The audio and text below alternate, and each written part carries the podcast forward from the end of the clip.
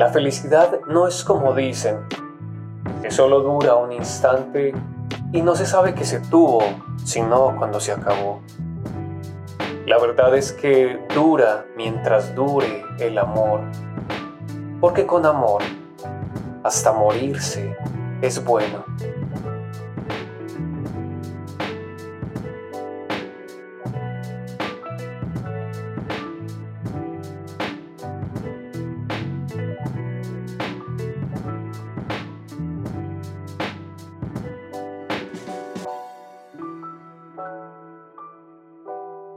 Autor colombiano, Gabriel García Márquez destacó sin duda como uno de los más grandes narradores de la literatura del siglo XX, pieza fundamental del conocido boom latinoamericano, sobre todo por su trabajo dentro del realismo mágico.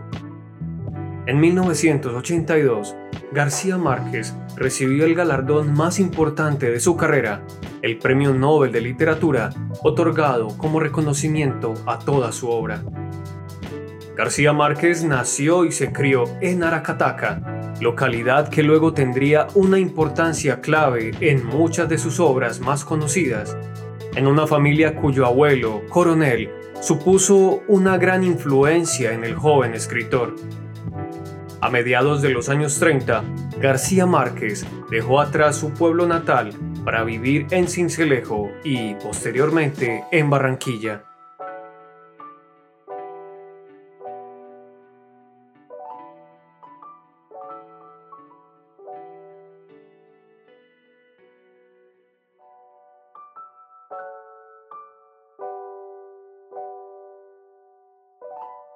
Al iniciar sus estudios de Derecho en Bogotá, comenzó su verdadera pasión por la literatura. Tras el cierre de la universidad por los grandes disturbios de 1948, García Márquez se mudó a Cartagena y abandona los estudios para trabajar como periodista en varios medios, como El Universal, El Heraldo, profesión a la que se dedicaría los siguientes años de su vida convirtiéndose en una verdadera pasión capaz de rivalizar con la literatura. Casado en 1958 con Mercedes Bacha, García Márquez comenzó un periodo de viajes como corresponsal que lo llevará de Barranquilla a Nueva York y finalmente a México. La afinidad del escritor con la Revolución cubana y su amistad con Fidel Castro dificultaron su estancia en Estados Unidos y en otros países de América Latina. De esta época son sus obras El coronel no tiene quien le escriba o La mala hora.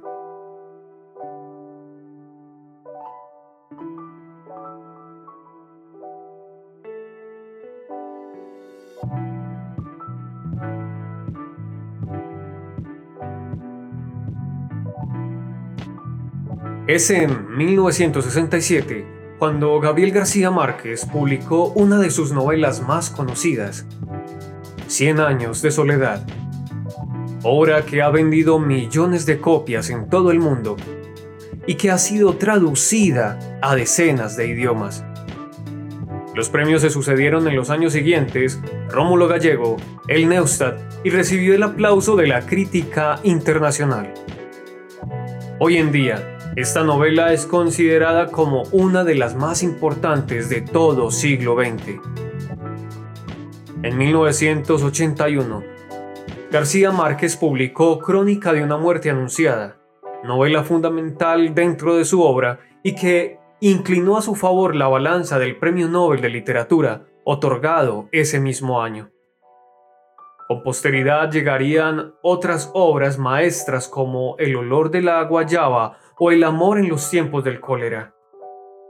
De sus últimas obras, decir que Memoria de mis putas tristes levantó no poca polémica por el tratamiento de la prostitución y que en 2010 publicó una antología completa de sus conferencias más interesantes bajo el título de Yo no vengo a decir un discurso.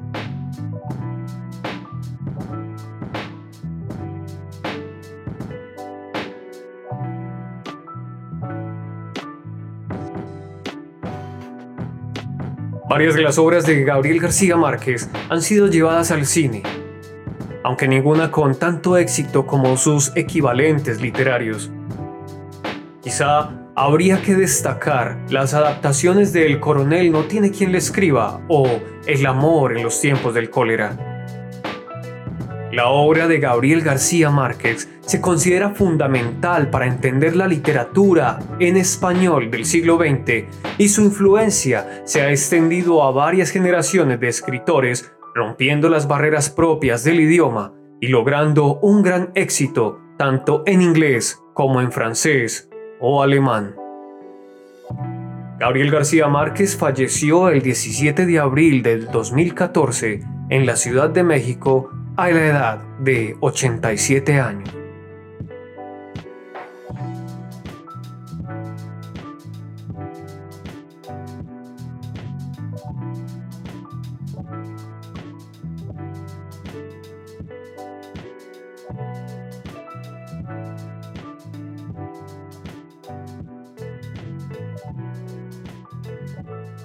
En el capítulo de hoy presentamos a ustedes el cuento el avión de la Bella Durmiente por Gabriel García Márquez.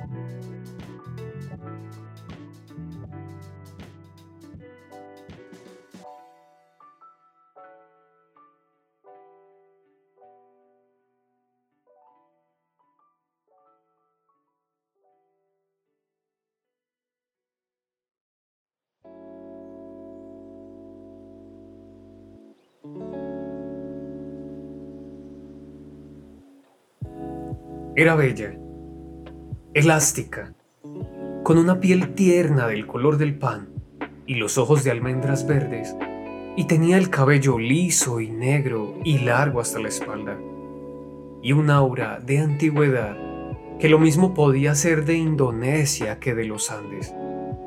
Estaba vestida con un gusto sutil, chaqueta de lince, blusa de seda natural con flores muy tenues, pantalones de lino crudo y unos zapatos lineales del color de las bugambilias. Esta es la mujer más bella que he visto en mi vida, pensé, cuando la vi pasar con sus sigilosos trancos de leona, mientras yo hacía la cola para abordar el avión de Nueva York en el aeropuerto de Charles de Gaulle de París. Fue una aparición sobrenatural que existió solo un instante y desapareció en la muchedumbre del vestíbulo.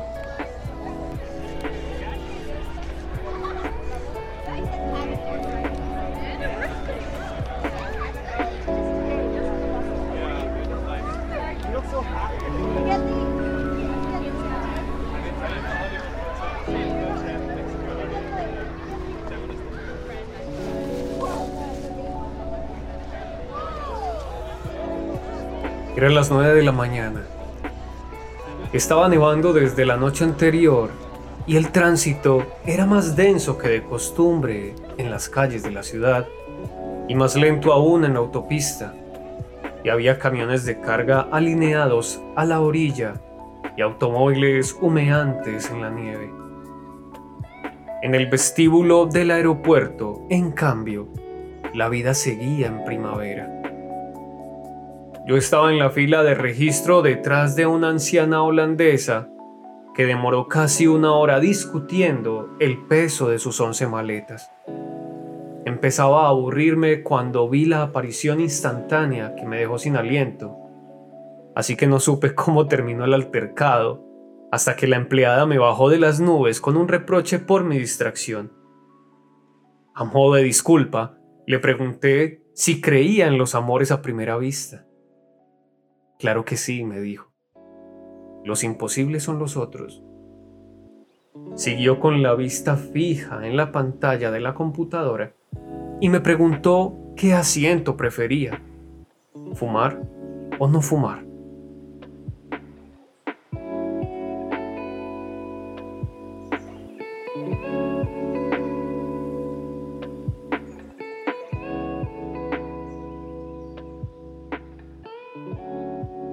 Da lo mismo, le dije con toda intención, siempre que no sea al lado de las once maletas. Ella lo agradeció con una sonrisa comercial sin apartar la vista de la pantalla fosforescente. Escoja un número, me dijo. ¿Tres, cuatro o siete?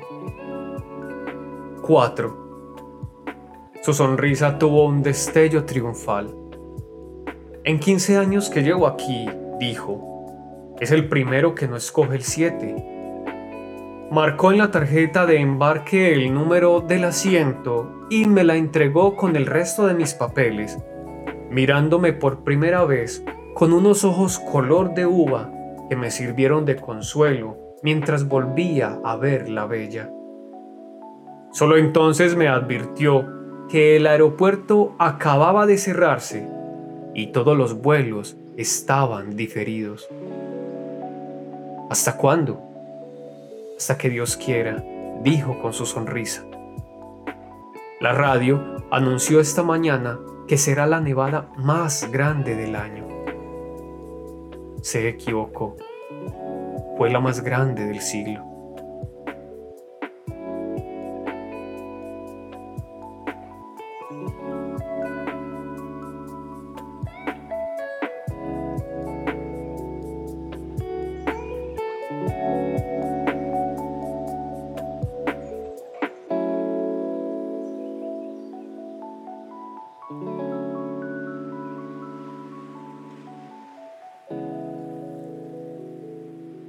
La sala de espera de la primera clase, la primavera era tan real que había rosas vivas en los floreros y hasta la música enlatada parecía tan sublime y sedante como lo pretendían sus creadores.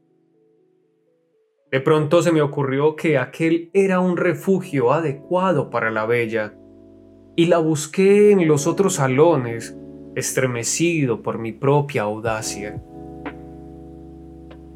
pero la mayoría eran hombres de la vida real que leían periódicos en inglés mientras sus mujeres pensaban en otros, contemplando los aviones muertos en la nieve a través de las vidrieras panorámicas, contemplando las fábricas glaciales, los vastos cementeras de Royce devastados por los leones. Después del mediodía no había un espacio disponible y el calor se había vuelto tan insoportable que escapé para respirar. Afuera encontré un espectáculo sobrecogedor. Gentes de toda la ley habían desbordado las salas de espera y estaban acampadas en los corredores sofocantes y aún en las escaleras, tendidas por los suelos con sus animales y sus niños y sus enseres de viaje. Pues también la comunicación con la ciudad estaba interrumpida y el palacio de plástico, transparente, parecía una inmensa cápsula espacial varada en la tormenta. No pude evitar la idea de que también la bella debía estar en algún lugar en medio de aquellas hordas mansas y esa fantasía me infundió nuevos ánimos para esperar.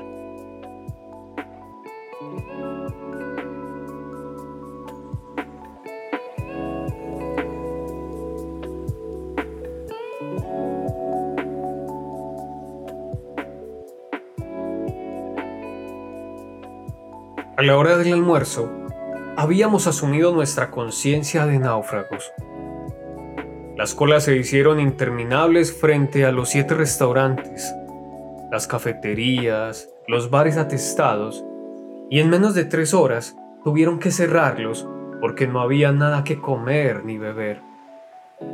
Los niños, que por un momento parecían ser todos los del mundo, se pusieron a llorar al mismo tiempo y empezó a levantarse de la muchedumbre un olor de rebaño.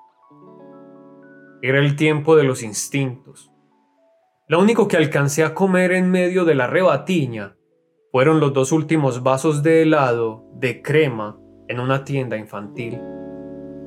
Me los tomé poco a poco en el mostrador, mientras los camareros ponían las sillas sobre las mesas a medida que se desocupaban, y viéndome a mí mismo en el espejo del fondo, con el último vasito de cartón y la última cucharita de cartón, y pensando en la bella.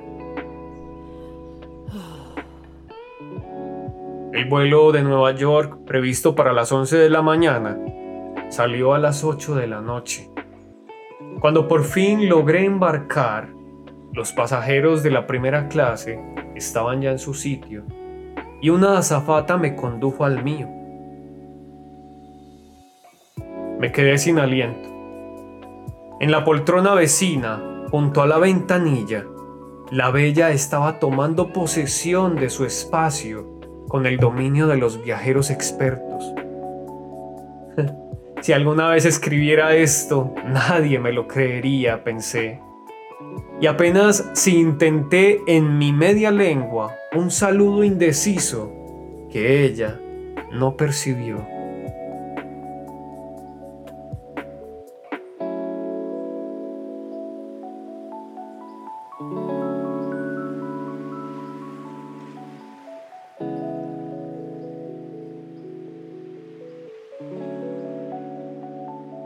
Se instaló como para vivir muchos años poniendo cada cosa en su sitio y en su orden, hasta que el lugar quedó tan bien dispuesto como la casa ideal, donde todo estaba al alcance de la mano. Mientras lo hacía, el sobrecargo nos llevó la champaña de bienvenida.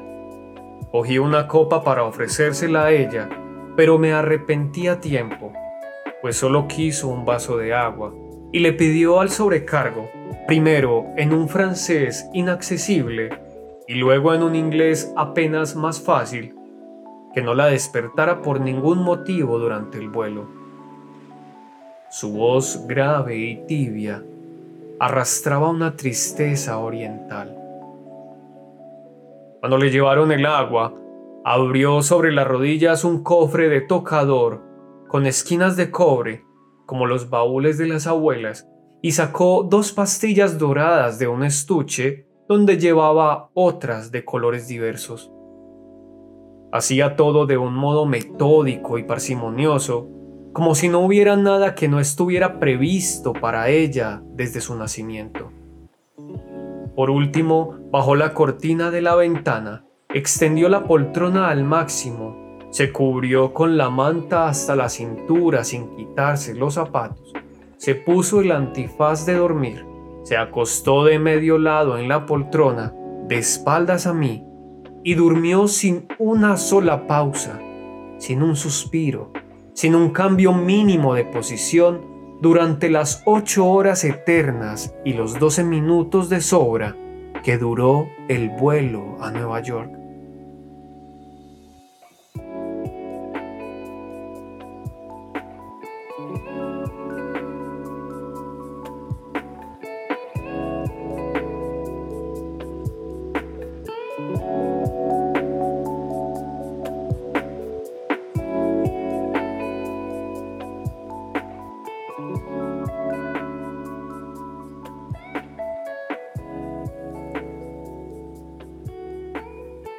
Viaje intenso. Siempre he creído que no hay nada más hermoso en la naturaleza que una mujer hermosa, de modo que me fue imposible escapar ni un instante al hechizo de aquella criatura de fábula que dormía a mi lado. El sobrecargo había desaparecido tan pronto como despegamos y fue reemplazado por una azafata cartesiana que trató de despertar a la bella para darle el estuche de tocador y los auriculares para la música. Le repetí la advertencia que ella le había hecho al sobrecargo, pero la azafata insistió para oír de ella misma que tampoco quería cenar. Tuvo que confirmárselo el sobrecargo y aún así me reprendió porque la bella no se hubiera colgado en el cuello el cartoncito con la orden de no despertarla.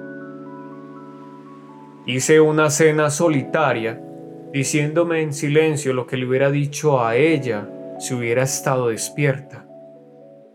Su sueño era tan estable que en cierto momento tuve la inquietud de que las pastillas que se había tomado no fueran para dormir, sino para morir.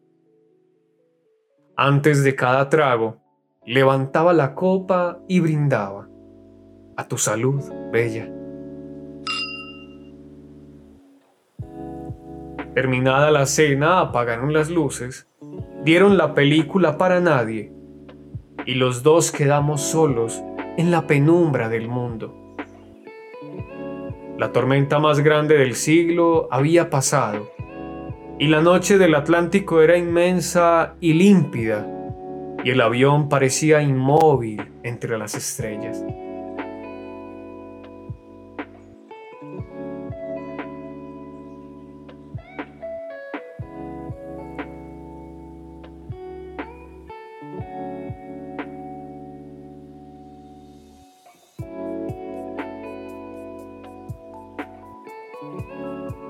Entonces la contemplé palmo a palmo durante varias horas y la única señal de vida que pude percibir fueron las sombras de los sueños que pasaban por su frente como las nubes en el agua. Tenía en el cuello una cadena tan fina que era casi invisible sobre su piel de oro. Las orejas perfectas, sin puntadas para los aretes, las uñas rosadas de la buena salud y un anillo liso en la mano izquierda. Como no parecía tener más de 20 años, me consolé con la idea de que no fuera un anillo de bodas, sino el de un noviazgo efímero. Saber que duermes tú, cierta, segura, cauce fiel de abandono, línea pura, tan cerca de mis brazos maniatados pensé, repitiendo en la cresta de espumas de champaña el soneto magistral de Gerardo Diego. Luego extendí la poltrona a la altura de la suya y quedamos acostados más cerca que en una cama matrimonial. El clima de su respiración era el mismo de la voz y su piel exhalaba un hálito tenue que solo podía ser el olor propio de su belleza.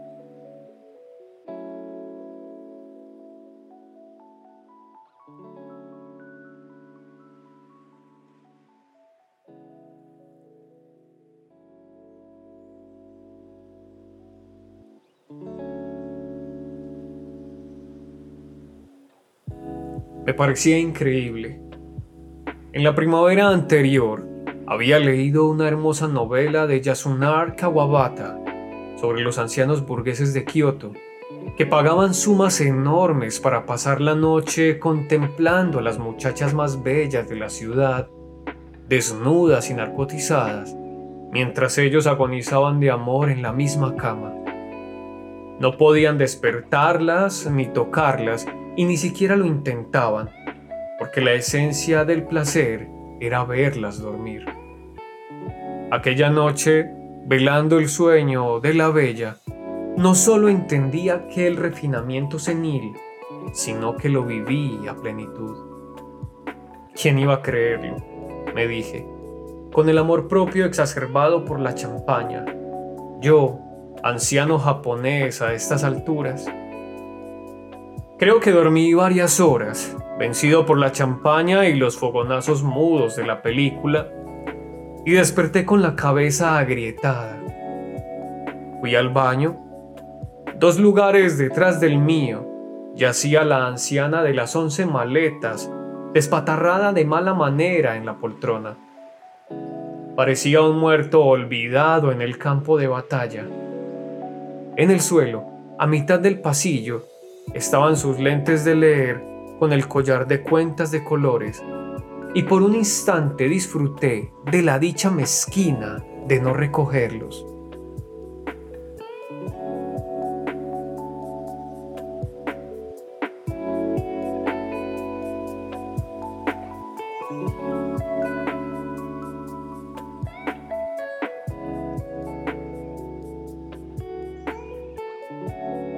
Después de desahogarme de los excesos de champaña, me sorprendí a mí mismo en el espejo, indigno y feo, y me asombré de que fueran tan terribles los estragos del amor. De pronto el avión se fue a pique, se enderezó como pudo y prosiguió volando al galope. La orden de volver al asiento se encendió. Salí en estampida con la ilusión de que solo las turbulencias de Dios despertaran a la bella y que tuviera que refugiarse en mis brazos huyendo del terror. En la prisa estuve a punto de pisar los lentes de la holandesa y me hubiera alegrado, pero volví sobre mis pasos, los recogí y se los puse en el regazo, agradecido de pronto de que no hubiera escogido antes que yo el asiento número 4. El sueño de la bella era invencible. Cuando el avión se estabilizó, tuve que resistir la tentación de sacudirla con cualquier pretexto, porque lo único que deseaba en aquella última hora de vuelo era verla despierta, aunque fuera enfurecida, para que yo pudiera recobrar mi libertad y tal vez mi juventud.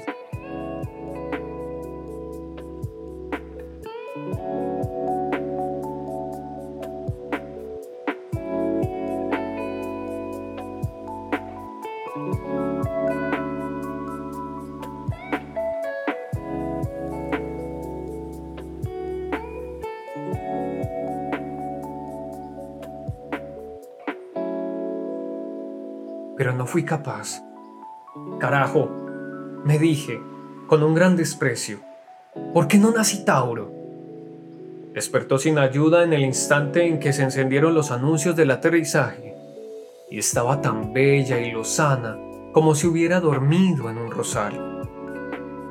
Solo entonces caí en la cuenta de que los vecinos de asiento en los aviones, al igual que los matrimonios viejos, no se dan los buenos días al despertar. Tampoco ella. Se quitó el antifaz, abrió los ojos radiantes, enderezó la poltrona, tiró a un lado la manta, se sacudió las crines que se peinaban solas con su propio peso, volvió a ponerse el cofre en las rodillas y se hizo un maquillaje rápido y superfluo que le alcanzó justo para no mirarme hasta que la puerta se abrió. Entonces se puso la chaqueta de lince, pasó casi por encima de mí con una disculpa convencional en castellano puro de las Américas, y se fue sin despedirse siquiera, sin agradecerme al menos lo mucho que hice por nuestra noche feliz, y desapareció hasta el sol de hoy en la Amazonía de Nueva York.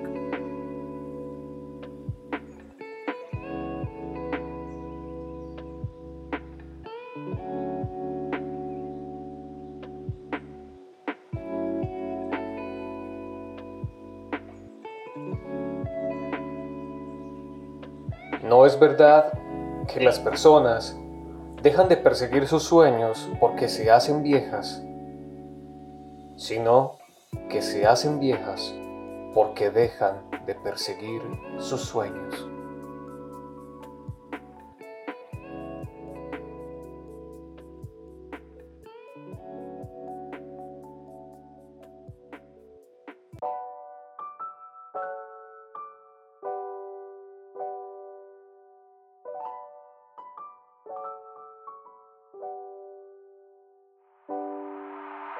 Este fue el cuento el avión de la Bella Durmiente por Gabriel García Márquez.